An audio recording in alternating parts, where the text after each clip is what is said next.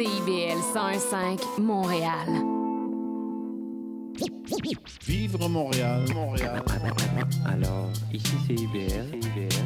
On entre en onde bientôt, bientôt, dans 5 minutes. CIBL 101.5 au cœur de Montréal.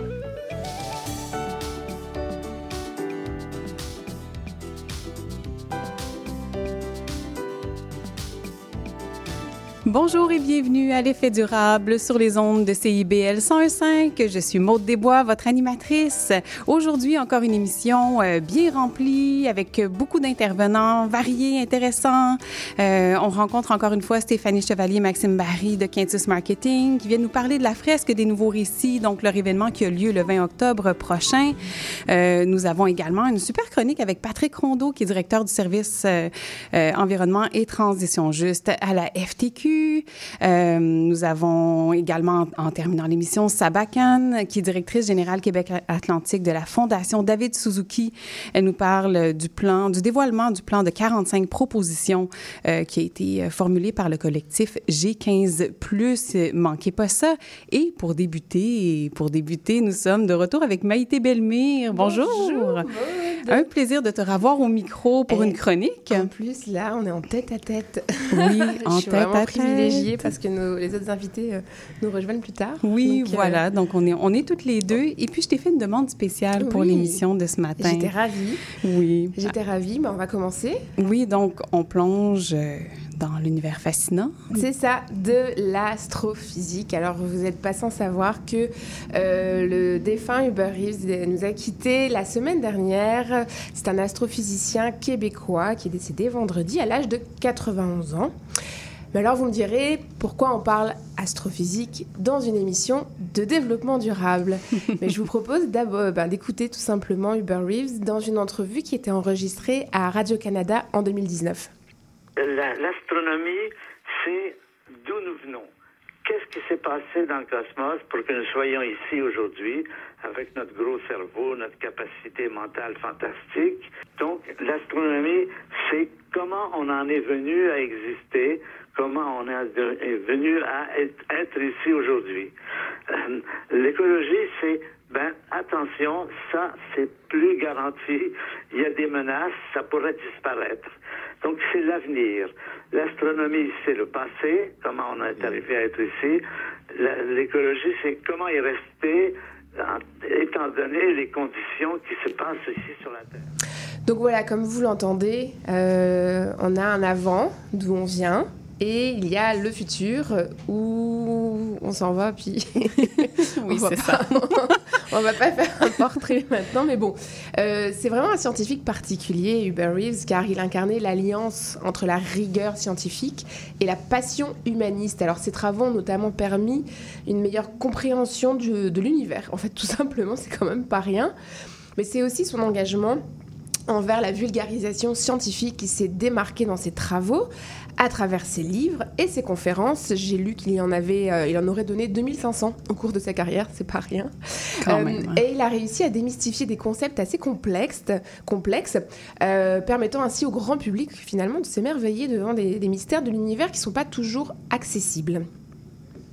Oui, effectivement. En tant que scientifique, il s'intéressait aussi à l'écologie. Oui, exactement. Beaucoup même. Maud. Euh, il est ra- il est- s'est rapidement en fait préoccupé de ces questions environnementales.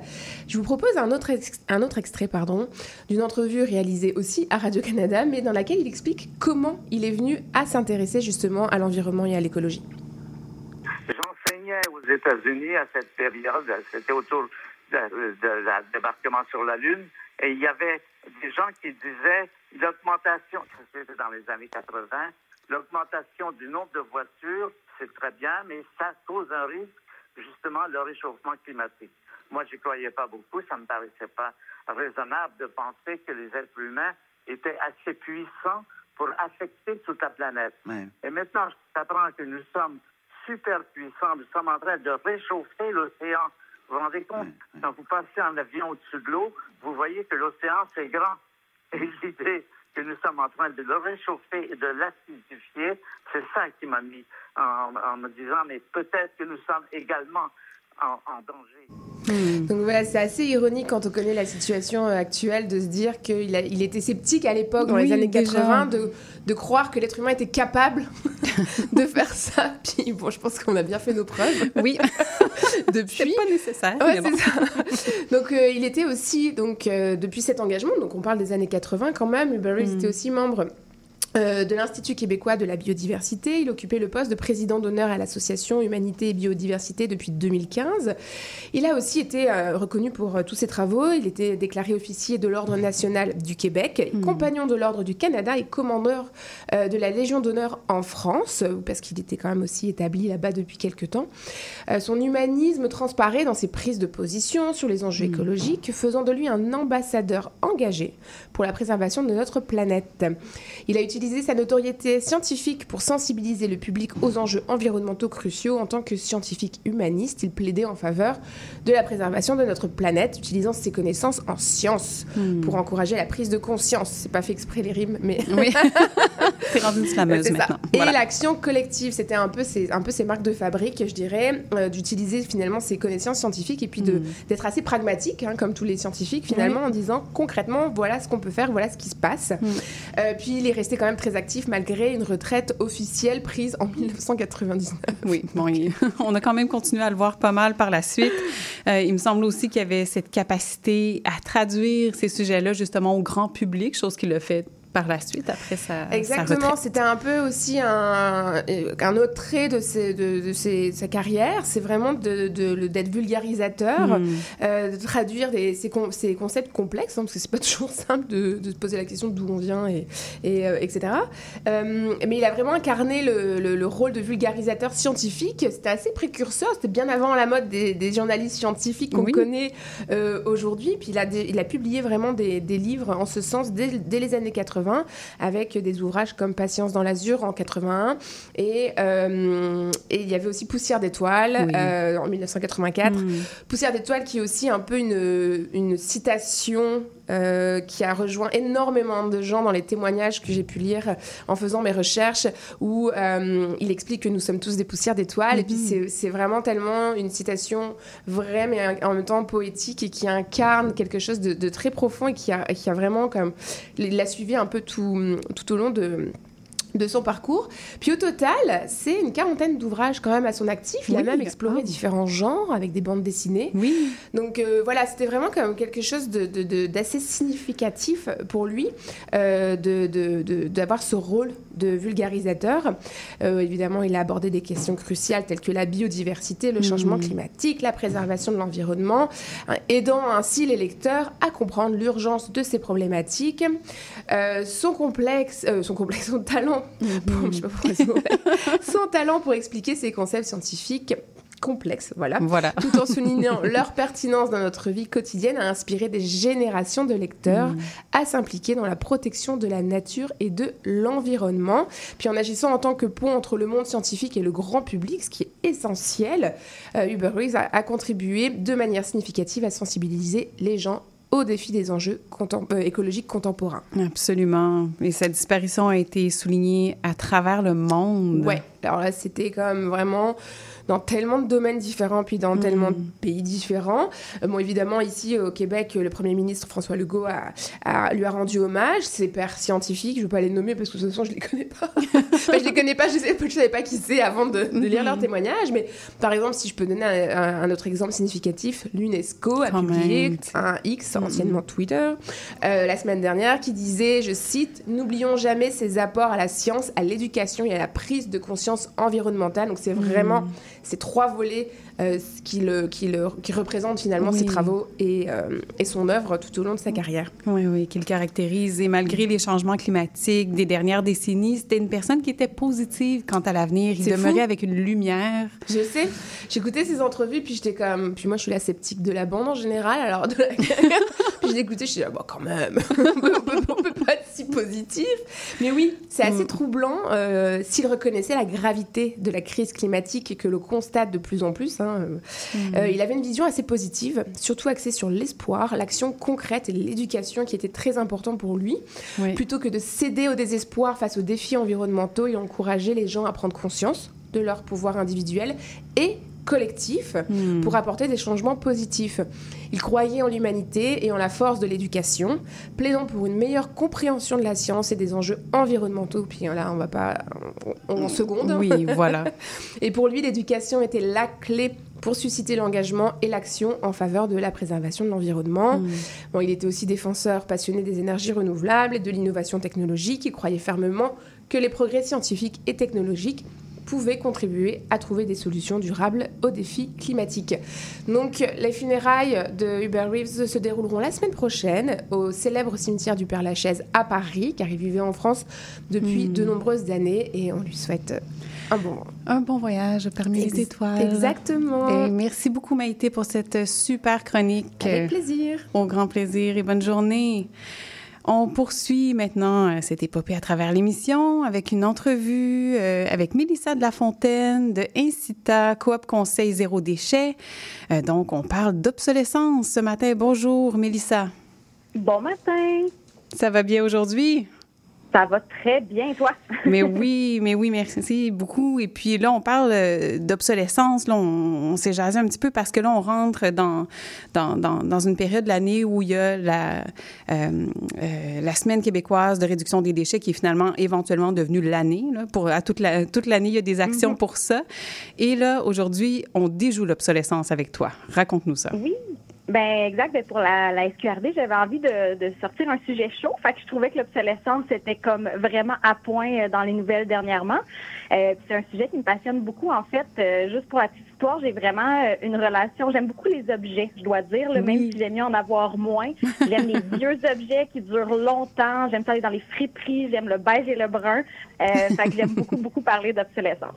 Euh, fait que juste pour commencer, on va, on va clarifier ensemble c'est quoi l'obsolescence? Parce que quand on parle d'obsolescence, tout le monde a le mot programmé qui vient directement Oui, après. Puis oui, vrai. elle peut être programmée, mais elle ne l'est pas toujours. Fait que ça, c'est comme important à démystifier aussi. Euh, fait que l'obsolescence, c'est vraiment quand un objet se déprécie ou quand nous-mêmes, on décide d'en disposer avant sa fin de vie réelle ou potentielle. Hmm. Euh, donc, on, déjà dans la définition, on comprend qu'il y a- y, y une partie qui peut être programmée ou pas. Oui. Euh, il y a plusieurs types d'obsolescence. Je fais vraiment un, un crash course rapide là, sur le sujet avant de plonger dans les solutions que je veux vous donner. Euh, la première obsolescence, le premier type, c'est de l'obsolescence esthétique. Fait que OK. ça, c'est super facile à voir. C'est quoi? Euh, quand on parle de mode vestimentaire, quand on Hmm. parle du dernier cellulaire qu'on s'achète alors que ce qu'on a déjà fait très bien la job, notre cellulaire fonctionnait, mais on voulait le dernier modèle, on voulait des nouveaux vêtements, même si ceux dans notre garde-robe fonctionnaient bien. Donc, euh, l'obsolescence esthétique, c'est vraiment une question de mode et de publicité aussi. On se fait fortement influencé par la publicité. Fait que Oui, ça, c'est le premier type. Le second type, c'est euh, l'obsolescence technique, dans laquelle il y a trois types d'obsolescence. Le premier, c'est physique. Fait que j'ai mon grille-pain qui brise, il y a un morceau qui brise. Obsolescence technique physique, c'est assez simple. Oui. La deuxième euh, technique, c'est celle qui est logicielle. Donc, par exemple, je fais une mise à jour sur mon cellulaire, puis soudainement, il se met super lent. Fait que là, c'est le logiciel dans mon cellulaire qui va venir ralentir le truc. Donc, Hmm. on a de l'obsolescence logicielle. Puis le troisième, c'est le service après-vente. Donc, théoriquement, mon appareil ou mon objet serait réparable, mais je réussis pas à avoir un service après-vente pour le réparer, donc j'y arrive pas. Mhm. Le troisième type d'obsolescence, c'est euh, un qui est économique. Donc, justement, je veux faire réparer mon objet, je peux, mais c'est tellement cher le faire réparer, la pièce de remplacement, puis la main-d'œuvre pour le réparer me coûte pratiquement aussi cher que de racheter le même objet. Donc, je vais pas le réparer, je vais racheter un objet neuf à la place. Donc, ça, c'est un autre type d'obsolescence. Et par-dessus ça, là, on peut venir mettre de l'obsolescence euh, programmée. Ça, c'est vraiment quand un producteur d'un bien va euh, volontairement raccourcir la durée de vie des objets qu'il va produire pour nous forcer à les remplacer plus souvent. Oui. Mais toutes les, toutes les obsolescences, encore une fois, ne sont pas nécessairement programmées. C'est vraiment des types différents. Oui, je comprends. Donc, Voilà, donc crash course sur Ben l'obsolescence. oui, merci pour euh, la clair. formation en accéléré. C'est vraiment intéressant. Oui. Déjà, juste ça. Oui, exactement. Ben, j'essaie, en fait, j'ai pris ma conférence sur l'obsolescence, puis j'ai essayé de vous faire un petit, un petit un, petit résumé en 30 secondes. Et là, le Exact. dossier au Québec, c'en est où, ça, par rapport à l'obsolescence? Il y a eu quand même Ben, des évolutions là, récemment. Exactement. Ben c'est ça, c'est ce qui, ce qui fait que c'est un sujet chaud en ce moment. Euh, si on recule un peu dans le temps, en avril 2019, je ne sais pas si vous vous rappelez, il y avait les étudiants, les étudiantes de l'Université de Sherbrooke qui avaient déposé un projet de loi, le projet de loi 197 contre l'obsolescence programmée à l'Assemblée nationale. Donc, Oui. ça avait comme un peu parti le bal. Après ça, on va en octobre 2019, il y avait eu une consultation publique sur la loi sur la protection du consommateur en lien avec ça. Et là, on arrive en octobre 2023, donc cette année. Et là, on a un projet de loi euh, contre l'obsolescence programmée qui a été adopté à l'unanimité à l'Assemblée nationale. Donc, ce qu'il faut dire, c'est qu'il y a plusieurs éléments qui doivent encore être définis par règlement. Donc, c'est pas, pas fini encore. On va continuer de suivre le dossier. Oui, c'est ça. Mais euh, selon ce qui sort en ce moment, c'est que ça nous donnerait à la fois un meilleur accès aux informations pour pouvoir réparer nos objets. Ça nous donnerait aussi un meilleur accès à la réparation elle-même. Euh, ça mettrait en place aussi des normes pour établir un chargeur universel. Ça s'est déjà fait en France. Fait que je suis à peu près certaine que vous en avez déjà entendu parler. Oui. Euh, puis il y a plein d'autres choses aussi. Là. Il, y aurait une loi anti-tron pour des voitures et tout. Donc, euh, ça, c'est à suivre. Oui, à surveiller, donc, parce que vous c'est intéresse. parce que c'est un projet de loi. Donc, il faut suivre ça de près pour pas que ça tombe dans l'oubli. Exact. on veut se rendre, on veut se rendre. Et là, comment est-ce qu'on peut déjouer l'obsolescence dans notre quotidien? Ça serait quoi tes conseils et suggestions? Oui. Ben là, en fait, j'avais vraiment envie de vous outiller ce matin. J'avais envie que les personnes qui écoutent la chronique repartent avec euh, des meilleurs outils pour pouvoir combattre euh, eux-mêmes l'obsolescence, euh, qu'elle soit programmée ou non. Euh, fait que voici comme encore une fois en rafale mes meilleurs trucs. Fait que mon premier truc et le plus facile à appliquer, c'est de consommer moins. On dit facile, c'est pas facile pour tout le monde. non, c'est sûr. Mais c'est le plus facile pour moi parce qu'à partir du moment où on n'achète pas un objet qu'on n'a Mm. pas besoin, bien, on n'a pas à l'entretenir, on n'a pas à le réparer, on n'a pas à faire face à de l'obsolescence. Euh, fait que c'est une gestion de moins, c'est une économie. Euh, fait que je sais que ça s'applique pas pour tout. Là, j'ai un cellulaire et un ordinateur. Mm. Mais par exemple, j'ai pas une tablette en plus, j'ai pas d'électronique supplémentaire. J'essaie de garder le minimum parce que c'est déjà une gestion. Donc, Oui. j'essaie de pas en acheter davantage. Fait que ça, c'est le premier truc. Le deuxième, euh, ben évidemment, c'est de s'informer avant d'acheter quelque chose. Donc, il existe quand même des ressources qui peuvent nous aider à savoir si l'objet qu'on veut acheter, il y a des marques qui sont meilleures, Hmm. s'il y en a qui ont comme tendance à briser plus facilement. Euh, fait que si on regarde les ressources, ben, au Québec, on a le Protégez-vous. Euh, c'est payant, ça fait un abonnement, mais ça vaut quand même la peine. Euh, mon copain puis moi, on a fait plusieurs choix d'achat euh, grâce à ça parce qu'on a choisi des objets qui étaient justement cotés pour être réparables plus facilement. Oui, oui. Donc, Puis il y a de l'excellent vraiment- contenu aussi, en général, de toute façon. Exact, exact. Fait que, fait que ça, ça vaut la peine. Sinon, du côté de la France, il y a l'organisme Al- Halte à l'obsolescence programmée, euh, qui est super intéressant pour aller s'informer justement sur les cas de poursuite qu'il y a contre certaines entreprises. Euh, cet organisme-là a poursuivi aussi des entreprises comme euh, Apple pour des cas d'obsolescence programmée, donc d'aller voir sur ce site-là. Mhm. Euh, il y a aussi un indice de réparabilité en France qui existe, donc ça vaut la peine d'aller voir, même si c'est pas ici, il peut y avoir des euh, objets qui sont cotés qui peuvent nous aider pour ici. Donc, de s'informer, creuser, aller voir euh, ce que les gens en pensent, ça, ça vaut la peine de prendre ce petit temps-là et de ne pas le perdre après euh, en, en bris et en nouvel achat. Oui, voilà. Euh, prochain petit truc, ben, c'est de faire attention à l'éco-blanchiment parce qu'il y a beaucoup euh, d'entreprises. D'ailleurs, euh, euh, la section carbone à Radio-Canada ont fait un excellent reportage sur l'éco-blanchiment si jamais ça vous intéresse. Là.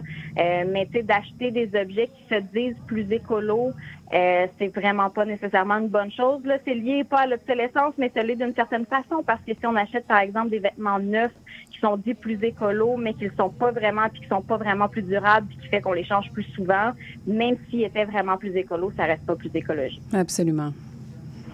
Euh, après ça, ben moi j'ai une petite passion, je l'ai dit pour le beige et le brun, donc de favoriser des objets euh, usagés mieux conçus. C'est c'est pas une, une loi universelle, mais quand même beaucoup d'objets, je suis certaine que vous avez remarqué, qui étaient plus euh, solides Plus à une certaine époque Oui, plus absolument. qui durait plus longtemps. Puis mon exemple préféré, c'est ma laveuse. Euh, j'ai eu, en fait, mon ancienne laveuse, je l'ai gardée 40 ans. Oui, elle était à la grand-mère de ma meilleure amie. Voilà. Elle était à ma meilleure amie. Elle était à moi. Elle a duré 40 ans. Et ensuite, j'ai acheté une laveuse qui avait déjà 20 ans. Euh, fait qu'elle va être bonne pour moi encore pendant 20 ans. fait que j'aime mieux vraiment Allez les vers le vieux. Allez Ouais, vers le- vieux, faut- mes parents ont encore leur même laveuse sécheuse de toute la vie, puis je les envie pas Exact. mal.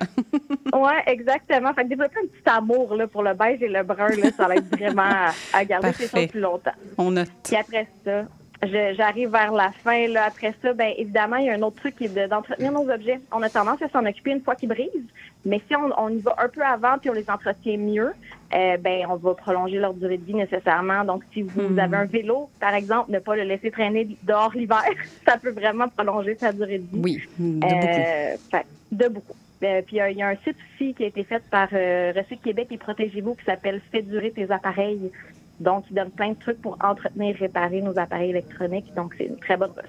Mhm. Puis après ça, ben, on arrive vers la fin. Donc, quand il faut réparer l'objet, il y a 1000 ressources. Euh, là, on dirait que je pourrais vous en nommer tout plein, mais j'ai un peu peur de manquer de temps.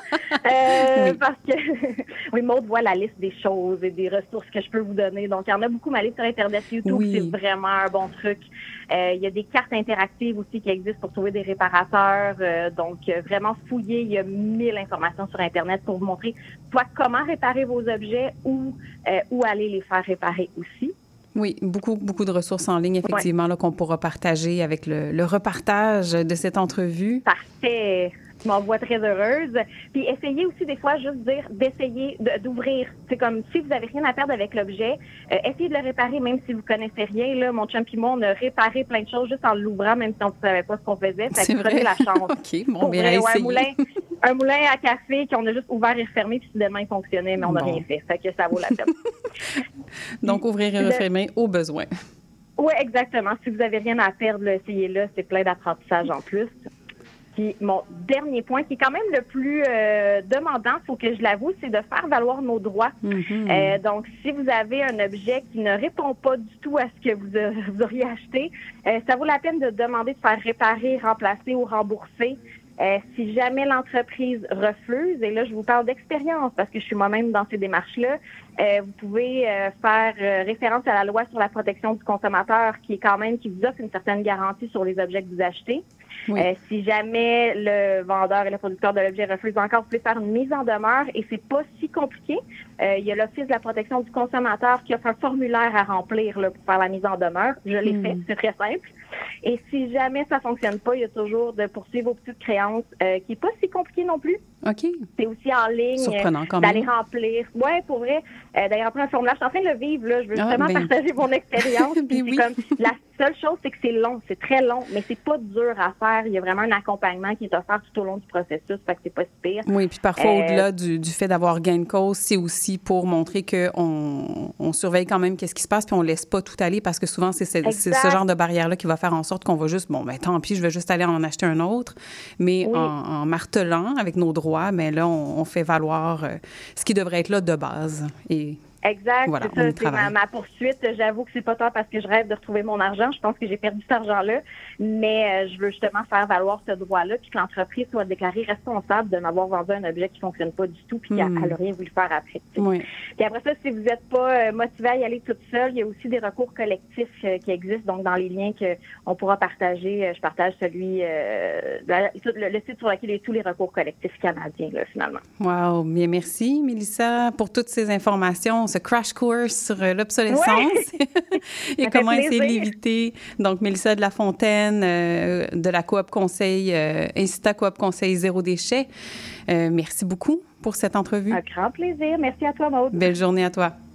Bye bye.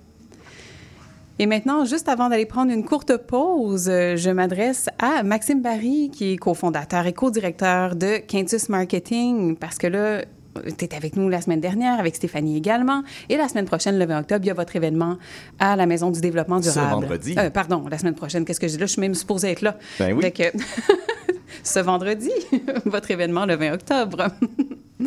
Donc, tu nous parles de la fresque des nouveaux récits aux couleurs des cinq chantiers. Donc, ça, Mhm. ça m'intrigue beaucoup. Ah, ben ça devrait. En fait, c'est très intriguant. Euh, J'étais déjà venu parler de la fraise des nouveaux récits par le passé. Euh, la semaine dernière, on parlait de l'événement avec notre programmation et tout. Et euh, le, le- le- le gros morceau de cet événement-là, c'est vraiment notre fraise des nouveaux récits, mais version 5 chantiers. Donc, hein? Voilà. Bien dit. Donc, euh, pourquoi les cinq chantiers? Ben, en fait, ça fait quand même neuf ans qu'on existe. Puis au cours de ces neuf années-là, on a vraiment côtoyé plusieurs centaines d'organisations de la transition de toute taille, des startups aux grandes entreprises comme les cascades et tout. Donc, à force d'être au milieu, puis de vulgariser les communications, comprendre c'est quoi leurs enjeux, puis qu'est-ce qu'ils voulaient apporter comme changement de comportement, ça nous a fait toute une pépinière de solutions dans la tête. Puis on s'est dit, hey, ça en fait beaucoup. Puis les gens qui veulent euh, embarquer dans la transition, si tu arrives en disant, falloir que tu changes euh, 500 affaires de ta vie, il là, là, ça peut être un peu rebroutant. Fait qu'on s'est dit, hey, on va, on va, on va catégoriser ça en cinq grandes catégories, cinq grands chantiers, afin de pouvoir euh, faciliter la rétention de ces actions-là, puis comprendre même dans la mécanique vers où on veut s'en aller, puis qu'est-ce qu'on doit apporter. Oui, de segmenter tout ça. Là. Exactement. Et là, j'imagine, tu me dis, ben là, je veux savoir c'est quoi les cinq chantiers. Je veux savoir, c'est quoi les cinq chantiers, Maxime? C'est ce que je me disais. en fait, euh, les cinq chantiers, on commence avec le, notre chantier numéro un, qui est la régénération de la biodiversité. On le sait, on l'a affectée, on continue de la surexploiter. Mm. Pourtant, c'est elle, lorsqu'elle est en bonne santé, qui nous rend des multiples services écosystémiques. Donc, tout, peu importe vers où on va, qu'est-ce qu'on fait, ben, il faut avoir la nature de notre côté. Donc, notre premier chantier, c'est vraiment la régénération de la biodiversité, des écosystèmes, des puits de carbone et tout ça. Ensuite, Qu'est-ce qu'on a besoin de faire, l'humain, en premier lieu? Ben, s'alimenter. Donc, une alimentation durable, c'est notre deuxième chantier. Donc, vraiment des circuits courts, euh, l'agriculture urbaine, euh, de, de- de vraiment être capable de les légumes de saison, le canage. Donc, il faut, faut penser comment on peut s'alimenter en minimisant notre impact, notre empreinte sur notre consommation. Ceci étant dit, une fois qu'on est bien alimenté, ben là, il y, a- il y a la vie de tous les jours. C'est pour ça que notre troisième chantier, c'est les modes de vie sobres en carbone. Donc là, on parle de transport durable, euh, de, de, énergétique, euh, d'habitation éco-efficiente et tout ça. Donc c'est vraiment à l'intérieur de ces, ceux-là qu'on peut vivre tout en minimisant notre empreinte. Là, on est dans un monde de marchand, de consommation. Il faut qu'il y ait des échanges quelque part. C'est pour ça qu'on a le chantier de l'économie circulaire. Parce qu'on veut vraiment avoir cette mentalité-là que, ben, avant de produire pour jeter, est-ce que je peux regarder qu'est-ce qui existe autour, Oui. qu'est-ce qui se passe? Y on peut-tu combiner des offres, des services? Puis là, l'économie circulaire, on s'entend, c'est très large. Donc, euh, c'est un chantier à part entière. Oui. Puis là, ben, j'ai dit cinq chantiers, on est rendu à quatre. C'est quoi le, le cinquième? Ben, le cinquième est aussi le premier. Ben, c'est le développement humain. C'est vraiment, euh, dans, dans tous les cas, je pense qu'il faut revoir nos sociétés, l'inclusivité, Oui. euh, l'écoute, l'entraide, le partage, l'altruisme. Stéphanie était venue parler des, 23, des 17 objectifs des ODD, puis des 23 qualités des Inner Development Goals. Donc, il faut développer sa capacité de vivre ensemble. Donc, et euh, on est stressé, taux de burn-out, les, les nombres de, de- de pathologies, de maladies sont en augmentation. Donc, il y a quelque chose qui va pas dans notre société actuelle. Fait qu'on peut pas demander une transition saine si on n'est pas à l'intérieur de soi équilibré. Donc, c'est les cinq chantiers à lesquels auquel... euh, qu'on a, qu'on, a co-créé ensemble, Voilà. l'équipe Quintus. Voilà, voilà. Et puis j'aime ça, le cinquième, parce que c'est une, euh, je trouve, un chantier ou en tout cas un volet qu'on n'aborde pas beaucoup. On est souvent dans la technique, on est souvent dans les trucs qui sont très factuels, qui sont Exact. très dans, dans le concret. Et puis on oublie la personne, l'humain qui est derrière. Et puis le nombre d'éco-preneurs qui s'en mettent ses épaules puis qui ont l'impression de, c'est insoutenable. Donc il faut prendre soin de soi, surtout ceux qui sont engagés dans ces démarches-là, puis qu'à chaque jour ils, ils travaillent à la promotion d'un mode de vie plus durable. là. Ben oui, absolument. Écoute, Oui. on garde la suite en tête. On s'en va vers une courte pause. Mijotez ça dans vos têtes euh, à la maison et puis on se retrouve dans quelques minutes.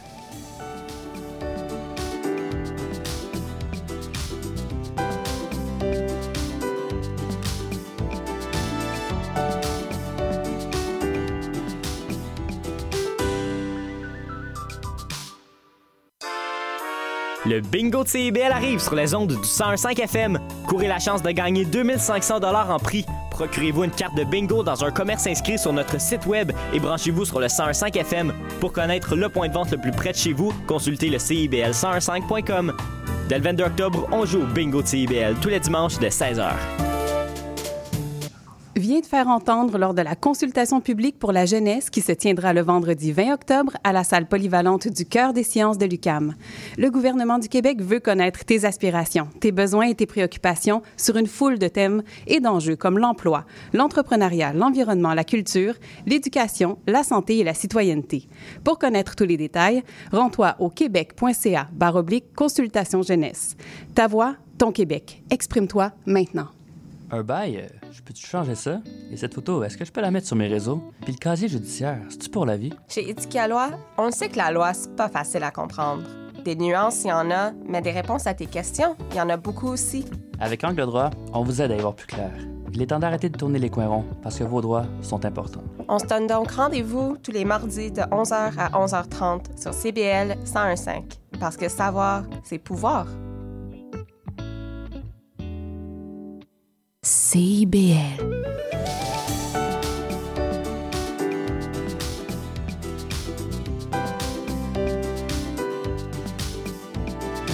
De retour à l'effet durable, nous sommes avec Maxime Barry, donc je le disais avant la pause, cofondateur et co-directeur de Quintus. On parlait des cinq chantiers. Et maintenant, là, tu vas nous parler des experts invités pour l'événement de ce vendredi 20 octobre. Exactement. Donc, pour accompagner nos, valeureux euh, rédacteurs et rédactrices lors de la session de co-création de récits, euh, on a décidé de faire appel à des experts, euh, des gens de différentes organisations en permaculture, des gens de chemin de transition, des gens de Solon, vraiment pour accompagner nos rédacteurs dans la visualisation d'initiatives qui pourraient être mises en place parce qu'on va aller dans un, un, un aspect de prospective, donc on va se projeter dans le futur. Donc des fois, ça peut être bon, les deux, trois prochaines années, ça se fait bien, mais dans dix ans, qu'est-ce qui serait innovant? Oui. Donc, c'est pour ça qu'on a fait appel à des experts de chantier, parce qu'on veut que les récits soient non seulement émotifs, euh, le fun à entendre, mais Mm. aussi impactants et, et- et qui, qui sèment des graines dans la tête des gens. Parce que pour nous, pourquoi on fait les nouveaux récits? C'est parce que on, on- on est dans une guerre des imaginaires en ce Mm. moment même. Euh, c'est Ouais. beau. Ben oui, c'est Une belle guerre, ouais, c'est une guerre dans le fond où est-ce que je trouve que le monde euh, environnemental, euh, on, on- on on y va de l'avant, Mm. on, on- on fait notre mieux, mais on, on comprend pas qu'il faut en faire plus parce qu'au-delà de tous nous réunis ensemble, il y, a, il y a le monde normal, il y a les, annonceurs de voitures, de tout ça qui eux, par la publicité, s'adressent aux gens dans leur inconscient en leur mettant des phrases Mm. toutes faites qui leur donnent des arguments, puis les gens justement font, eh ben oui, j'ai besoin d'un VUS parce que je le mérite. Donc, donc il y a ça qui se passe. Puis si, si consciemment on rentre pas dans cette sphère-là, ben on, on- on va perdre une bataille. Puis on sait que le temps presse. Donc c'est important d'infiltrer ces imaginaires-là. Puis le récit est une excellente façon de le faire parce que le récit vient chercher l'émotivité, la raison, puis peut être partagé. hein. Euh, Mhm. quand j'entends une histoire, bon, je la raconte pas exactement pareil, mais j'ai compris l'essence. Donc on peut utiliser le bouche à oreille ensuite. Puis euh, dans la fresque des nouveaux récits, il y a, la, il y a le ratio de l'OSADA qui a été euh, qui a été mis dans la, la structure de, de, de réflexion de, de la construction de ceci. Puis le ratio de l'OSADA, c'est euh, si on est capable d'avoir plus d'utopie que de dystopie, mais on va réussir à renverser la balance. Donc c'est pour ça qu'il faut il faut en faire des récits positifs. Il faut infiltrer les imaginaires. Puis en plus, parce qu'il y a des gens rationnels, si on est capable de se visualiser avec des actions concrètes, ben, Ben là, euh, il y a c'est plus beaucoup. gagné, en tout ben cas. oui, ben oui, on s'adresse à plusieurs types de publics, puis on se permet de rêver grand. Mhm. Mon Dieu, c'était tout un speech, Je le ça. sais, je- je- j'ai Je pris un café. pour toi. Merci. Oui, t'as pris un café. Mais oui, puis j'aime ça, la part de dystopie versus utopie. Euh, parce que on, a- on a une tendance catastrophique. Puis oui, c'est vrai, c'est plein de catastrophes. Puis on, on le sait. Puis mais il faut aller vers. Parce que souvent, les catastrophes nous, nous rendent dans l'immobilisme, nous Oui, empêchent d'avancer. Donc, il faut Mhm. réussir à nourrir un petit peu d'espoir. Puis ça, les récits sont positifs. Oui. Ceci étant dit, je dois quand même mentionner que malheureusement, les billets pour l'événement sont pas mal. Ben, malheureusement, ça dépend pour qui. Oui. Mais c'est sold out. Ah, c'est vrai? Ouais, ouais, on est, on est en affiche complet. Par contre, il reste des billets en ligne pour ceux qui Mm. voudraient assister au panel du matin où est-ce qu'on va avoir des experts qui vont venir euh, faire un état des lieux des cinq chantiers et Oui. assister en plus à la conférence euh, de fermeture où est-ce que on va avoir des, des, des gens qui ont vécu des transitions puis qui vont nous les partager. Donc, euh, peut-être que vous n'allez pas entendre les récits dès Mais- maintenant, Mais mais peut-être ça va être à venir. hein. oui, ben, c'est ça. Il y a- Ouais. Il y a peut-être d'autres choses qui s'en viennent, Maxime. Ah, on ose espérer. Oui, Hein? bonne Et idée. Oui, donc euh, il reste des billets en ligne pour les conférences, panel du matin, conférence de fin de journée pour l'événement. Malheureusement, c'est sold out pour Mais- ceux qui auraient voulu se présenter, Euh, mais ce sera euh, partie remise. Il y aura d'autres occasions pour ce qui est des. des On pense à une récits, deuxième édition là, de fresques. ce OK. formule-là déjà. Ben, je pense que ça serait fortement apprécié. Et juste pour le rappeler, Oui. euh, dans le processus, je trouve toujours ça intéressant de garder ça en tête. Quintus n'a pas toujours été dans cette direction-là. Et je trouve merveilleux que vous alliez vers. En, de en plus fait, en on plus, a, on a pas été. beaucoup euh, dans, dans la direction de. euh, des- Des cinq Vous- chantiers? des- Parce Oui. qu'on a. Quintus est, est né à la base de- d'une, euh, d'un, décœur en titre du marketing pour vendre Oui. n'importe quoi. Ça, Donc, je me souviens que c'était beaucoup dans, Ouais. dans le fondement de ce que vous faisiez. Vous Ouais. étiez beaucoup avec des, des, des, des entreprises plus petites, à Oui. vocation environnementale, sociale et tout ça. Puis là, ça, ça, ça s'est dessiné de plus en plus Oui, oui, vers oui, ça. C'est ça que je veux dire. Oui, on- que définitivement. Vous aboutissez vers quelque chose qui est fabuleux, qui est créatif euh, et qui est évocateur de, de, de plein on a de appris belles à choses. se découvrir au cours de ce, ce, ce- ce projet-là, ce, ce trajet-là. Oui. C'est- nous, en fait, hein, qui émergeons sous forme euh, d'une organisation. Mais deux, deux, cinq, dix humains, euh, même tous ceux qui ont participé, Oui. c'est la somme de plein d'humains motivés avec cette vision-là qui, qui donne le résultat aujourd'hui. hein. Oui, je trouve ça magnifique de voir cette progression-là, surtout dans un domaine de communication, marketing, etc. C'est un chemin euh, qui se fait en marge du reste, je trouve, et vous, vous commencez à avoir un- une grande puissance au niveau de la communication. C'était mon petit mot. C'est bien dit. Voilà. Merci beaucoup, Maxime. Donc, euh, ce vendredi, c'est un rendez-vous en ligne pour ceux qui ne seront pas en pla- sur place. Donc, une belle journée à toi, Maxime. Merci à toi aussi. Et maintenant, Patrick Rondeau. Donc, euh, vous travaillez pour la Fédération des travailleurs et travailleuses du Québec et vous nous offrez aujourd'hui une première chronique. Je suis très heureuse de vous avoir au micro d'ailleurs. Bonjour. Ben, moi de même, merci beaucoup. Bonjour Maude. Et comme Maxime parlait d'imaginaire, je vais parler d'invisible ce matin. voilà. Euh, et de transition juste, qui Et est je- mon champ de prédilection et même ce que je mange le matin pratiquement. Ben oui. Donc, euh, voilà, c'est ça, j'allais dire. là, vous êtes directeur du service environnement et transition juste à la Fédération des travailleurs et travailleuses du Québec. Et euh, on parle, euh, oui, l'envers des feux de forêt. hein, Pour les Exact. travailleurs travailleuses. Exact, parce que souvent, hein, on, on nage dans l'invisible, hein, comme par exemple la gestion des déchets. On consomme quelque chose, on le jette, il est disparu, on ne se pose pas de questions. On va acheter quelque chose, on le prend, on le ramène à la maison, mais on ne se pose pas la question qui sont les gens derrière ça? Qui sont les gens qui gèrent nos déchets? Qui sont les gens qui produisent? Qui sont les gens qui vendent euh, les produits? Et c'est ce que je veux parler par la lentille des feux de forêt euh, qui euh, nous ont bien occupé l'esprit et l'imaginaire cet été. Euh, ça, c'est assez, assez clair. Pourtant, c'est pas la première fois qu'on a des feux de forêt euh, importants. Euh, en 2002, euh, pour ceux qui se souviennent, à Montréal, on avait eu cet épisode-là, hein, en même temps que Jean Leloup sortait son album et avec la chanson Balade à Toronto. Hein, Aujourd'hui, le fumée d'incendie a jauni le ciel, rougit le soleil, vers d'oreille assuré. Euh, Oui. ben, à ce moment-là, on a vécu ça, hein, le ciel orangé, le- l'odeur, mais ce qui est particulier, c'est que ça devient une tendance maintenant. Ce n'est plus anecdotique et ça va se poursuivre par, euh, par la suite. Donc, quelques chiffres très rapides sur les feux de forêt de cet été. On parle de cet été, mais il y en a encore euh, à, à l'heure où on se parle.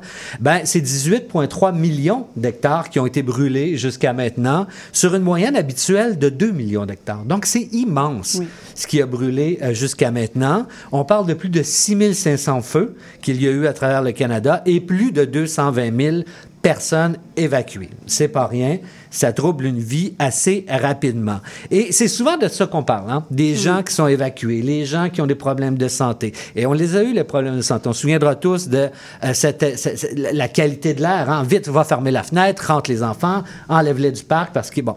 Euh, mais on parle peu de ceux qui étaient au front et qui éteignaient les feux. Et c'est de quoi je veux parler un petit peu plus ce matin. Donc, l'invisible. Euh, ce qu'on voit pas. On voit juste les résultats. Alors, parlons-en. Et tout d'abord, ben, parlons naturellement de la SOP-feu. C'est ce qui nous vient rapidement en tête. Donc, les pompiers et les pompières qui sont directement au front, dans la forêt, à éteindre euh, leur feu. Euh, ben, leur feu. Pas leur feu, là. Oui, oui, On s'entend que oui, c'est oui. c'est les feux de tout le monde. Donc, les feux euh, de forêt. Et le problème qu'il y a déjà en partant, c'est la question de budgéter la SOP-feu. Euh, parce que les budgets sont faits en fonction des tendances ou des moyennes. Or, quand on passe d'une- d'un feu qui ravage 18 millions et on a prévu 2 millions, et, euh, ça fait un trou dans le budget hein, euh, en bout de ligne à fin du mois, disons. Donc, il y a ça déjà en partant. euh, les budgets n'étaient pas adaptés à la situation actuelle et ne le sont toujours pas parce que la SOPFEU a un gel des cotisations depuis 2014. Donc, ce problème-là récurrent va se reproduire euh, pour la suite. Donc, c'est assez clair que les impacts de cet été vont se reproduire.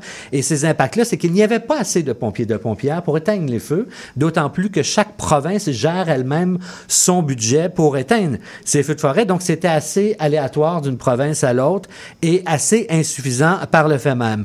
L'autre problématique qu'il y a, c'est le nombre de personnes qui existent pour éteindre les feux. Beaucoup euh, de roulement de personnel. Bon, c'est pas naturellement une job rêvée nécessairement, mais c'est un devoir. Et on les salue, ces gens-là, c'est important. Euh, mais il y a beaucoup de roulement. Et ceux qui ont beaucoup d'expérience ont quitté. Ont quitté parce qu'ils en peuvent plus ou ont quitté simplement euh, parce qu'ils sont plus âgés. Et les plus jeunes qui arrivent euh, ne restent pas nécessairement parce que le salaire d'entrée pour éteindre des feux de l'emploi cet été, c'est 29 000 par année. Donc, c'est Oh. pas, oui, c'est pas, c'est pas la mer à boire, disons. Non. Et le maximum pour un pompier euh, euh, expérimenté à la SOPFEU, c'est 55 000 par année. Donc, il y a un problème déjà en partant à ce niveau-là qui va se répéter et qui est déjà euh, présent par la, la- la disponibilité de la main-d'œuvre jusqu'à maintenant. Mais là, on Donc, souhaiterait qu'il y ait des- quand même quelque chose qui se passe par rapport à ça. Je veux dire, les constats sont là, donc euh, est-ce qu'on peut euh, agir en ce sens-là également pour avoir des, des, personnes préparées, des budgets? Ben, il est clair que les gouvernements tentent d'attirer les gens vers ce métier-là, Mm. mais euh, ça prend les conditions pour y aller Ben parce que c'est pas un job, disons, optimal. L'autre problème qu'on a, c'est que les solutions, c'est en bon québécois du patchage jusqu'à maintenant. Ouais.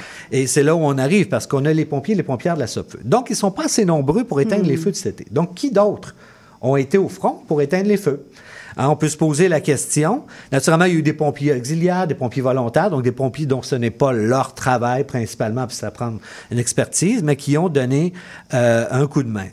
À ça s'ajoutent d'autres euh, qu'on n'attendait pas, notamment les travailleurs forestiers, euh, qui, Hmm. normalement, leur job, c'est de couper le bois et de traiter le bois. Mais là, euh, ben, on s'entend que les foresteries, euh, les, les compagnies forestières étaient, étaient fermées, souvent jusqu'à deux mois.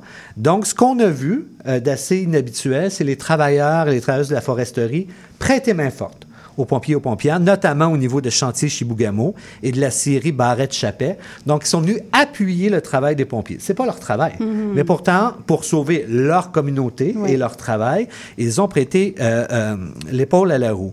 Et c'est assez paradoxal parce que ces mêmes travailleurs-là, euh, à qui euh, on, on- on est bien reconnaissant qu'ils aient été éteindre les feux. On leur a pourtant interdit d'être à la table quand c'est le temps de parler de leur emploi et de la protection du caribou et de la forêt durable. Mhm. Donc, c'est assez paradoxal à ce niveau-là. Et là, on est dans une transition qui commence à être un petit peu à taux variable selon.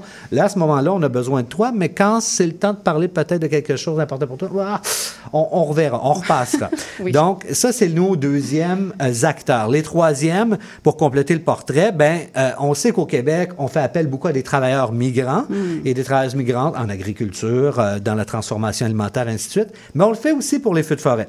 Et ça, c'est peut-être moins connu. Et cet été, c'est jusqu'à 700 pompiers et pompières venus de l'extérieur qui sont venus prêter main forte aux pompiers au Canada et qui provenaient de l'Australie, de la Nouvelle-Zélande, des États-Unis et de l'Afrique du Sud. Et ce qui est, euh, encore une fois, assez injuste dans cette équation-là, c'est que les salaires n'étaient pas les mêmes, tout dépendant de où on vient. Donc, on a des pompiers qui euh, sont en manque de main-d'œuvre et on a des difficultés à avoir un salaire décent. On a des gens que c'est pas leur métier qui viennent les aider. Et on a des gens qu'on paye de façon inégale pour faire le même travail. Ben et oui. je donne l'exemple, en fait, les derniers. euh, pour, euh, par exemple, un pompier en Alberta qui combattait les feux de forêt était payé autour de 45 de l'heure. Un pompier sud-africain, on le payait 7 de l'heure. Oh! Donc, ça, c'est notre réalité dans laquelle nous tentons de patcher, en Ben bon oui. français, une situation qui va se reproduire par le, par le futur. Et, euh, et ça pourrait être pire. hein. Euh, on peut se consoler, malgré tout, que c'est Malgré pas un beau tout, portrait, oui. parce que ça pourrait être pire. Notamment, et je conclue rapidement vers ça tranquillement, la Californie. Hmm. La Californie, on le sait, il y a des feux de forêt à chaque année. Hein? Et c'est même plus des feux de forêt. Je veux dire, à un certain point, il y a presque plus de forêt à Hmm. raser.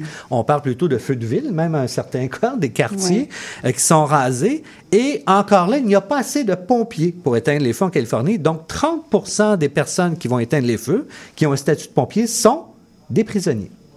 C'est pas vrai. Oui, absolument. On là, sort des assise, gens. je tomberais en bas de ma chaise.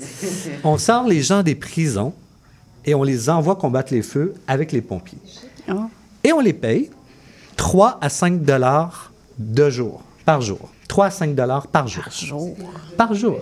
Oui, US. Au moins, c'est US. on, peut, on peut toujours se dire Oui, ça, mais, ça. mais quand même. Et, et la cerise sur le Sunday, c'est que certains développent une certaine expertise et ils sortent de prison. Et on leur dit, Ben, en contrepartie, par contre, ben, c'est bon pour ton dossier. Bon, euh, tu vas peut-être pouvoir sortir plus tôt. Mais euh, ultimement, euh, ces gens-là, quand ils sortent de prison et qui voudraient poursuivre dans ce métier-là, on leur dit non, tu un casier judiciaire. Donc, est-ce que c'est l'espèce de transition climatique, au niveau des emplois que nous voulons, c'est le modèle que nous voulons? Ben, absolument pas. Ben non, absolument pas, c'est le modèle que nous voulons. Donc, Déjà, juste pour l'aspect du Québec, j'aurais dit, ben, salaire unique, salaire égal pour tous. Là. Tous ceux qui travaillent là, ils travaillent pour les. C'est c'est un humain, une heure humaine, euh, temps humain, puis ça, ça vaut la même chose pour tout le monde, il me semble, de base. Ben non, Enfin, ben non. Donc, trois choses à retenir en, en conclusion, c'est qu'on a besoin d'un grand dialogue sur la transition juste au, Oh au Québec, oui. et je vais y revenir dans les autres chroniques parce que cette transition-là qui se fait en ce moment et qu'on a l'impression qu'on aura le temps de faire, elle est maintenant. Oui. Et elle est injuste. Il y a les sociales. Et elle est sociale. Oui. Absolument. Elle est On surtout. dit- On dit ceci souvent, puis Oui. Elle est socio-économique. Et cette transition-là demande un changement, mais un changement de paradigme socio-économique. Et là, ça rejoint ce que Maxime, Ce que tu disait disais Maxime. euh, euh, précédemment. Donc, on a besoin de ce grand dialogue-là, et non pas en silo, mais de façon concertée entre nous. Pour le cas spécifique de la forêt, on a besoin aussi d'une forêt durable et non pas d'une forêt uniquement rentable. Et ça, ça va demander aussi une immense réflexion et un grand dialogue sur comment développer autrement notre forêt, incluant les travailleurs et les travailleuses de la forêt, et s'adapter, il faut jamais l'oublier, hein, parce qu'on parle beaucoup d'adaptation, mais il faut pas oublier le facteur humain, et s'adapter, c'est se transformer pour le mieux. Bravo. Merci, Merci. beaucoup, euh, Patrick Rondeau, donc de la Fédération des travailleurs et travailleuses du Québec. C'était une première chronique, j'allais dire de feu, c'est peut-être pas le bon terme, mais percutante à tout le moins. Puis on a déjà très hâte de vous entendre dans votre prochaine chronique. Merci. Alors, une excellente journée. Nous allons terminer euh, cette émission avec une entrevue avec Saba Khan, qui est directrice générale Québec Atlantique de la Fondation David Suzuki et qui nous parle aujourd'hui euh, du, récent dévoilement du plan de 45 propositions pour le bien-être au Québec qui a été formulé par le collectif G15+. Bonjour Saba. Bonjour. Merci beaucoup d'être euh, en ligne avec nous aujourd'hui. Je suis très heureuse de vous parler ce matin. Oui, c'est un grand plaisir de, de vous recevoir. Donc, rapidement, euh, outre votre rôle à la Fondation David Suzuki, vous avez aussi écrit l'un des textes du livre La nature de l'injustice, racisme et inégalité euh, environnementale, qui est paru aux éditions Éco-Société au début de l'automne, en plus d'enseigner la co-direction littéraire. Mais aujourd'hui, on va parler euh, plus spécifiquement du collectif G15+, qui est composé d'une quinzaine d'organisations de la société civile du Québec et plus spécifiquement du dévoilement récent des 45 nouvelles propositions pour placer le bien-être de la population au cœur de nos décisions. Est-ce que vous pouvez nous en dire plus sur le collectif G15+. Oui, absolument. Alors, euh, comme tu venais de dire, euh, le collectif a été créé par une quinzaine d'organisations euh, de la société civile québécoise en réponse à la pandémie. Et c'était dans le but de façonner notre société pour une ère post-pandémique en mettant l'accent sur le bien-être collectif et en voulant vraiment accélérer une reprise économique verte et équitable. Donc, en gros, le G15 Plus rassemble une multitude de voix des leaders économiques, syndicaux, environnementaux et autres. Et nous nous appuyons sur le dialogue social pour vraiment créer une vision commune vers une société solidaire, prospère et verte, euh, dans laquelle le bien-être de la population est vraiment au cœur des décisions collectives. Quelle belle initiative. Vraiment, euh, je trouve ça fabuleux de, de voir toute cette progression avec euh, ces organisations-là et ces personnes de la société civile. Et là, à l'occasion d'un événement euh, qui s'est tenu à l'Assemblée nationale du Québec le 19 septembre dernier, qui réunissait de nombreux ministres et députés, représentants du monde municipal, société civile également, vous avez dévoilé, comme je le disais, les propositions pour placer le bien-être de la population au cœur des décisions. Euh, Pouvez-vous mettre de l'avant les grandes lignes de ces propositions? On ne pourra pas nommer les 45, évidemment, euh, Ouais. mais les- dans les grandes lignes, à, à quoi ça ressemble? Oui, alors avec nos propositions, on- ce qu'on a voulu faire, c'est vraiment apporter des solutions aux crises les plus urgentes d'aujourd'hui. Donc, euh, on propose en priorité de lutter contre la crise de l'habitation, euh, de renforcer la protection de la biodiversité, de revoir nos modes de transport, euh, de re- revoir aussi notre rapport à la consommation d'énergie et de ressources. Donc, par exemple, euh, en ce qui concerne euh, la protection de la biodiversité, nous proposons de consacrer une partie du plan québécois des infrastructures à la création et la restauration des milieux naturels en Mhm. raison des bénéfices vitaux euh, qu'ils apportent, euh, qu'ils fournissent à la population. Euh, on propose aussi de créer un fonds d'aménagement et d'ur- euh, durable, euh, de poursuivre et accélérer la réduction des pesticides. Donc, toutes ces propositions sont le résultat d'une longue année de discussions et de collaboration. Elles représentent aussi le consensus des leaders environnementaux, économiques et sociaux et c'est ce qui, fait leur force, en fait. Oui. Et sur quoi vous appuyez vos choix? Sur ce, sur quoi vous, vous décidez de travailler collectivement avec le, le G15, justement? Sur quoi Ouais. vous vous basez? Donc, Ben, alors, l'idée principale que nous avançons en tant que collectif, c'est que le, le PIB n'est pas le seul reflet de la prospérité. Hmm. Notre prospérité collective exige vraiment que les décideurs publics placent notre bien-être collectif au cœur de leurs décisions. Et c'est sous cette optique que nous avons lancé un projet qui s'appelle euh, les indicateurs du bien-être du Québec. Oui. C'est un projet qui met à la disposition du décideur public et du grand public 51 indicateurs économiques, sociaux et environnementaux euh, pour mesurer le bien-être de la population québécoise et placer la qualité de vie au cœur de nos décisions collectives. Alors, vraiment, pour répondre à votre question, nous nous concentrons sur les enjeux qui interpellent les Québécoises et les Québécois. Et selon plusieurs enquêtes récentes d'opinion publique, on a vu que la société québécoise veut absolument que nos instances gouvernementales visent davantage le bien-être collectif, la santé de la population et la Hmm. capacité euh, régénérative de notre environnement dans la prise de décision. Alors, euh, nos propositions sont arrimées aux indicateurs du bien-être du Québec. Euh, on a un site web aussi. euh, je vous encourage aussi d'aller visiter, d'aller voir ces indicateurs. Oui, oui, parce que tout est disponible en ligne et c'est vraiment très, très intéressant à lire. Et pour en revenir justement à ces propositions-là, euh, non seulement ça a été une grande soirée, j'imagine, pour le collectif, de voir toutes ces personnes-là réunies, je trouve ça extraordinaire, d'une part, euh, d'avoir réussi toutes ces personnes-là en septembre dernier. Comment ça a été reçu, ces propositions-là, quand elles ont été présentées dans le cadre de l'événement? Ben, D'après moi, nous avons vraiment réussi à susciter, euh, susciter l'intérêt de nombreux politiciens, politiciennes. Il y avait des représentants de tous les partis politiques représentés à l'Assemblée nationale. Euh, et donc, je crois que le dévoilement était un grand succès, mais c'est clair que ce n'est que le début. Notre projet est en constante évolution. L'idée, c'est vraiment de créer un débat public et de continuer à socialiser, à diffuser notre travail auprès du grand public et des décideurs en espérant qu'ils travailleront avec nous au cours de la session parlementaire pour donner vie à ces propositions.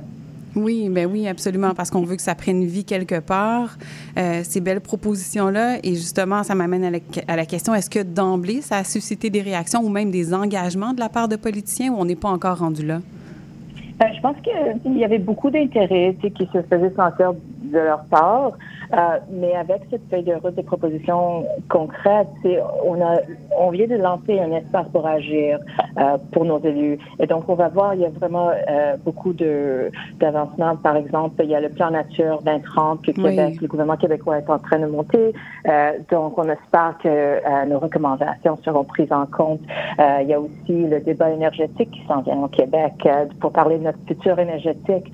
Donc, il y aura plusieurs moments et euh, j'insiste sur le fait que ce n'est que le début. Oui. Et comment est-ce que vous effectuez le suivi auprès des personnes concernées ou des personnes que vous voudriez qui agissent en fonction de ces recommandations-là? Ben, on a on a vraiment trois approches. C'est la, la première façon, c'est que le G15 Plus mène ses propres démarches auprès des élus, euh, tous les partis euh, et les fonctionnaires aussi. Euh, deuxième façon, c'est vraiment en travaillant avec les autres partenaires de la société civile sur des thèmes spécifiques. Donc, euh, on peut travailler sur la question de d'intégration, de l'adaptation au climat et la perte de la biodiversité dans les modèles d'affaires. Alors, la gouvernance ESG, par exemple. Et puis finalement, le G15+, euh, on a, on, on dirait que chaque membre est vraiment un, un- un ambassadeur, une Mhm. ambassadrice auprès de leurs euh, membres et auprès de leurs partenaires. Et donc, euh, avec cette feuille de route, chaque membre est capable de rejoindre encore plus de gens dans la population. Euh, au final, euh, ce sont les politiciens et politiciennes qui, qui en entendent parler. Oui, mais oui, parce que ça permet ça, le fait que, euh, que vous soyez nombreux dans ce collectif-là, ben, ça met des ramifications un petit peu partout, ça multiplie le, le, le pouvoir de- d'action, de, sensibilisation, d'intégration peut-être aussi. Et là, Oui, les, pro- absolument. les prochaines étapes pour, euh, pour le collectif à plus court terme, ça ressemble à quoi? Euh, ben, nous continuons à travailler sur euh, le chantier d'indicateurs. Euh, nous avons, nous allons pour la première fois euh, créé, euh, comparé, euh, ben, disons comme une, troisième édition sera dévoilée au début de 2024. Euh, et puis, on va faire une comparaison internationale du Québec avec les pays du G7. Mm-hmm. et on a déjà fait un l'année dernière entre une comparaison entre Québec et l'Ontario. mais sinon, on suit les, les travaux parlementaires et on continue, nous, à la Fondation, sûrement, on, on, est un organisme environnemental, c'est qu'on va se concentrer sur le plan nature et les débats sur l'énergie.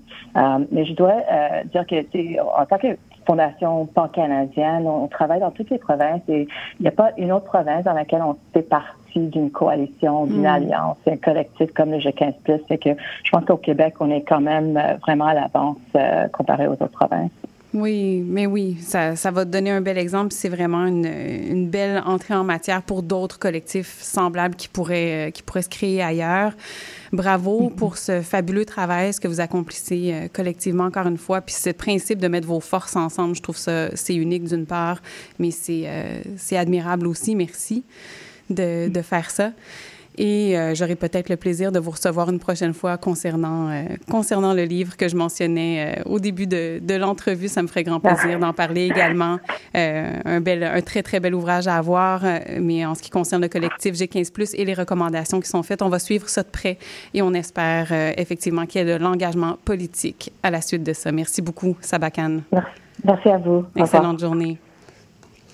C'est ce qui termine notre émission aujourd'hui. Je peux vous parler déjà de la semaine prochaine. Alors, encore un beau programme. Alors, en tant que citoyen, qu'est-ce que je peux faire pour protéger les montérégiennes ou tout autre milieu naturel? On avait notre série euh, sur la coalition des montérégiennes qui se poursuit et la prochaine chronique se fera avec Geneviève Poirier-Guis, responsable de l'engagement des communautés chez Connexion Nature. Nous aurons la chronique mensuelle des chantiers de l'économie sociale avec Laurie Mercier qui propose un retour sur les entreprises qui ont été rencontrées, les idées retenues euh, alors, euh, à l'occasion de leur tournée dans le bas Saint-Laurent. Donc, il y a eu une tournée des chantiers de l'économie sociale et il y a des nouveautés à, à, venir discuter avec nous. Nous recevrons de nouveau Maxime Barry et Stéphanie Chevalier de Quintus pour le retour sur l'événement du 20 octobre qui est ce vendredi à la Maison du développement durable. Donc, partager leurs impressions, comment ça a été reçu par le public. On aura un, retour là-dessus. Et chronique d'inspiration avec Julie Bloom qu'on avait reçue déjà la saison passée, qui est conférencière, qui est coach. Euh, donc, elle nous parle de résilience et d'adaptabilité choses dont, des éléments dont on a de plus en plus besoin et qu'on doit comprendre euh, sous leurs multiples facettes et dans les différents contextes où ils peuvent être utilisés euh, sans aucun doute. Sans aucun doute, on aura aussi un volet art et culture, une entrevue avec Michel Parent, qui est metteur en scène et directrice artistique de la compagnie Pirata Théâtre et qui présente euh, dès cette semaine l'œuvre L'espèce fabulatrice du 17 au 28 octobre au Théâtre des aux Écuries, une œuvre qui fonde son propos, entre autres, dans les points de rupture environnementaux qui sont constamment abordés sur l'espace public et de l'impact sur nos états d'être. Donc, euh, une œuvre théâtrale qui allie aussi performance et, une conversation avec des gens qui ont vraiment vécu ces situations-là dans leur vie, qui ont vécu des impacts de, de, ce ressassement euh, constant sur les ruptures environnementales. Et donc, euh, voilà, j'assisterai d'ailleurs à la première euh, médiatique ce mercredi soir. Je vous invite à prendre, à vous procurer vos billets pour le théâtre aux écuries pour l'œuvre L'espèce fabulatrice. Et donc, c'est la fin de notre belle émission aujourd'hui. Je remercie tous les intervenants et intervenantes qui ont pris la parole aujourd'hui. c'est toujours possible de nous réécouter sur Spotify, Apple Podcast, Balado Québec, ainsi que sur le site de CIBL. Nous sommes en rediffusion tous les lundis, 8 h. Merci à Gilles Lamache à la mise en onde et je vous souhaite une excellente journée sur nos ondes.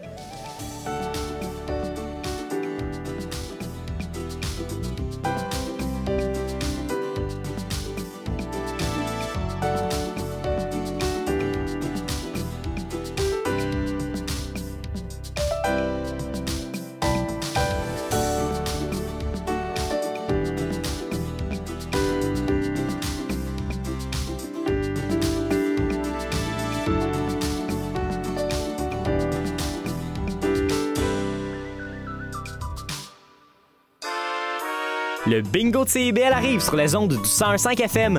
Courez la chance de gagner 2500 en prix Procurez-vous une carte de bingo dans un commerce inscrit sur notre site web et branchez-vous sur le 1015 FM. Pour connaître le point de vente le plus près de chez vous, consultez le CIBL1015.com.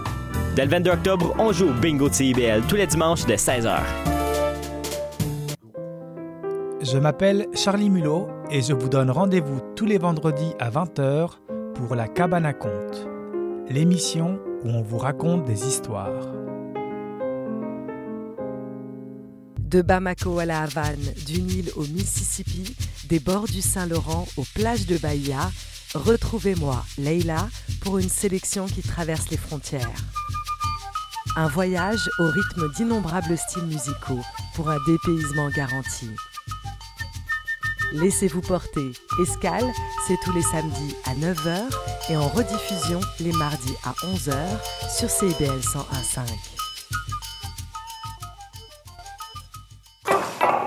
Ah, la bouffe! Sophie Ginou et Gilles Dameneux mettent la table pour vous servir tout ce qui se passe dans l'industrie. Au menu, les chefs, les artisans, les producteurs, les initiatives alimentaires, tous les développements autour du mouvement vegan, les solutions au gaspillage, découverte des produits locaux, les tendances et les événements à venir. Plaisir gourmand. Tous les mardis, 18h. CIBL, au cœur de la bouffe.